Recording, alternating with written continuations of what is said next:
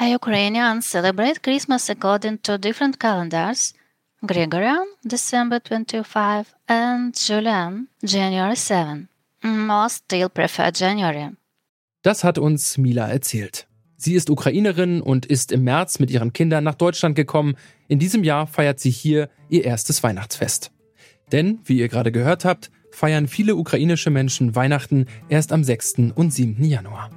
Was Weihnachten für ukrainische Gläubige bedeutet und welche Rolle die orthodoxen Kirchen dabei spielen, damit beschäftigen wir uns heute. Ich bin Gottfried Taufe. Hallo. Zurück zum Thema.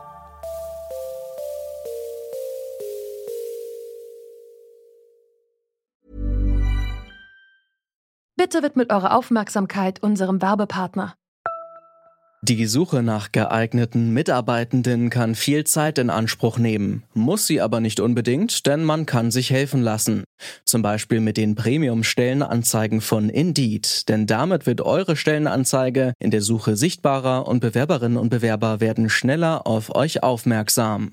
Indeed schenkt euch jetzt 75 Euro Startguthaben für eure Premium-Stellenanzeigen. Klickt dazu auf den Link in den Show Notes. Es gelten die AGB.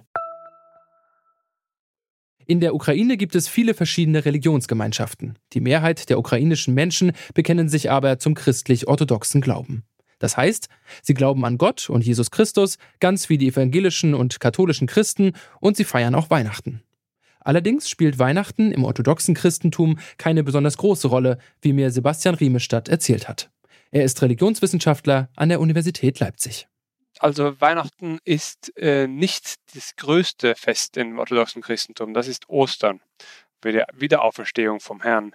Äh, und die, äh, das Weihnachtsfest ist natürlich auch wichtig, aber äh, es ist nicht so wie im Westen, dass, dass, dass das Weihnachtsfest meist das einzige ist, wo die äh, Leute auch zur Kirche gehen, sondern sie gehen auch an anderen Tagen zur Kirche. Wie können wir uns dann das Weihnachtsfest im orthodoxen Glauben vorstellen? Also was, was ist da das Entscheidende? Das Weihnachtsfest ist viel weniger von, von äh, kommerzialisiert wie im Westen. Im Westen hat man ja äh, Weihnachten gehört zusammen mit Advent und mit Weihnachtsgeschenken und so weiter. Und all das ist im orthodoxen Christentum nicht so wichtig. Da ist es viel wichtiger, dass der Herr geboren ist und Frieden auf Erden gebracht hat, was, was auch der Grund ist, weshalb der Patriarch Kirill äh, Putin gestern ja aufgefordert hat, für heute und morgen einen anderthalbtägigen Waffenstillstand für Weihnachten auszurufen.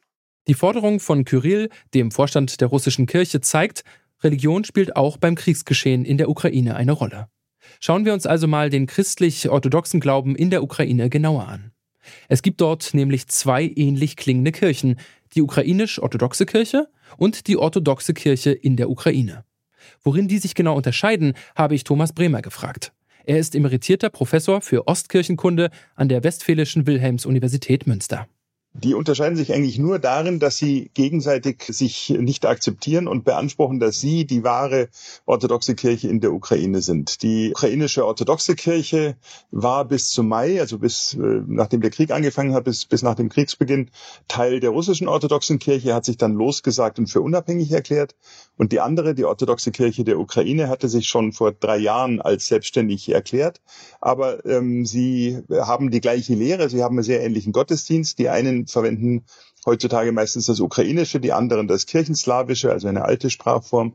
Aber sonst in der Lehre und im Gottesdienst unterscheiden sie sich nicht, sondern nur eben im Anspruch, die, die richtige orthodoxe Kirche der Ukraine zu sein. Und deswegen stehen die auch in einem Konkurrenzverhältnis, die erkennen sich gegenseitig nicht an. Sie sagten es schon, die Loslösung der ukrainisch-orthodoxen Kirche erst nach Kriegsbeginn hat dort stattgefunden. Trotzdem wird der ukrainisch-orthodoxen Kirche immer wieder vorgeworfen, nach wie vor sehr kremlnah zu sein. Wie, wie schätzen Sie diesen Vorwurf ein? Also wenn man sich äh, die Position der Kirche ansieht, dann kann man sagen, dass sie schon zu Beginn des Krieges, am ersten Tag, am 24. Februar, hat das Oberhaupt dieser Kirche von einer russischen Aggression gesprochen, hat Präsident Putin aufgefordert, die Truppen zurückzuziehen. Und die Kirche hat sich seither immer sehr, sehr streng von der, von Russland und vom russischen Angriffskrieg abgegrenzt. Sie hat zum Beispiel betont, dass sie die Ukraine in ihrer territorialen Integrität, das heißt also einschließlich Donbass und einschließlich Krim, akzeptiert. Man muss auch dazu sagen, dass es natürlich in den Reihen dieser Kirche auch einige Menschen gab, die auf der russischen Seite standen, vor allem in den okkupierten Gebieten. Ähm, die dann eben, es gibt sogar einige Bischöfe, die inzwischen nach Russland geflohen sind, also die dann eben die russische Option angenommen haben. Aber der Großteil der Kirche unterstützt sehr, sehr stark die Ukraine in diesem Krieg und die ukrainische, auch politische Option der Ukraine. Seit Kriegsbeginn sind nach Angaben des Mediendienstes Integration gut eine Million ukrainische Menschen nach Deutschland geflohen. Für diejenigen unter ihnen, die Weihnachten feiern, wird es wohl das erste Fest fernab ihrer Heimat. Interessant dabei, die Menschen, die der orthodoxen Kirche in der Ukraine angehören, konnten sich dieses Jahr aussuchen, wann sie feiern möchten. Entweder am 25. Dezember oder, wie sonst üblich im orthodoxen Glauben, am 6. und 7. Januar. Das wurde ihnen offiziell erlaubt. Ich habe Thomas Bremer gefragt, wie die Ukrainerinnen und Ukrainer in Deutschland damit umgegangen sind. Ich habe den Eindruck, dass in der Ukraine selber es einige, aber insgesamt doch eher die Minderheit der Gemeinden waren, die den, die, den 25. Dezember als Weihnachtsfest gefeiert haben. Hier in Deutschland mag es natürlich sein, dass viele Leute angesichts der Tatsache, dass alle hier Weihnachten am 25. Dezember feiern, das auch so gemacht haben. Allerdings ist es so, dass der Großteil der Flüchtlinge der Ukrainer, die bei uns jetzt sind, aus dem Osten des Landes kommt und wo ja auch die, die, die Gefechte sind und wo die großen Kämpfe sind.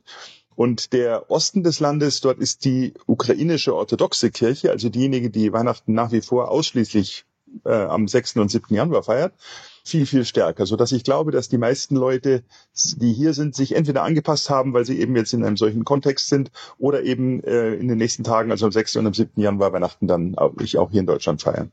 Sebastian Riemestadt hat eine zusätzliche Erklärung dafür, dass ukrainische Orthodoxe an zwei verschiedenen Tagen Weihnachten feiern es ist ja auch so, dass äh, in der orthodoxen Kirche gibt es ja auch verschiedene Traditionen, wie zum Beispiel die griechische, rumänische und so weiter, die schon jetzt die, das Weihnachten auf 25. Dezember gesetzt, gelegt haben.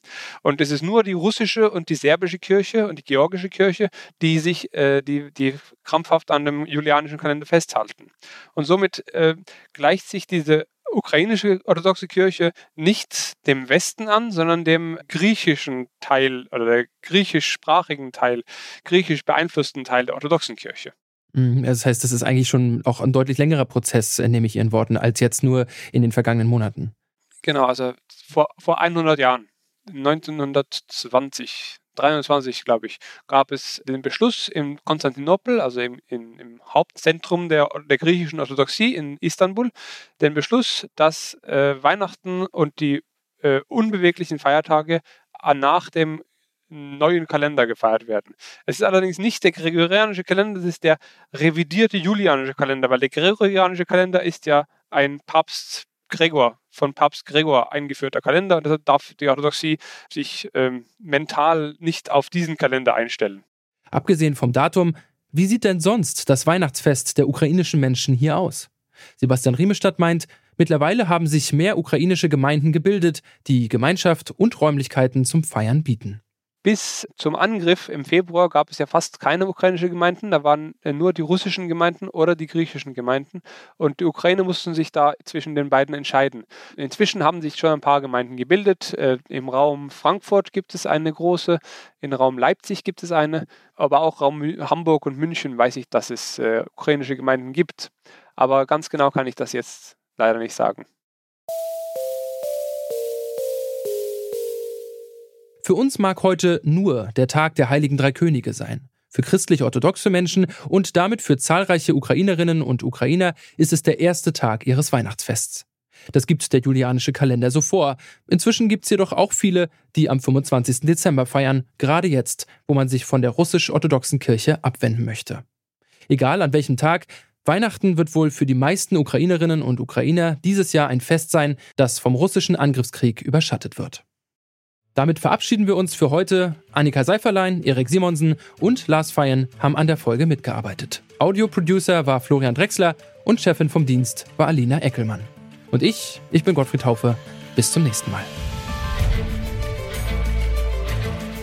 Zurück zum Thema vom Podcast Radio Detektor FM.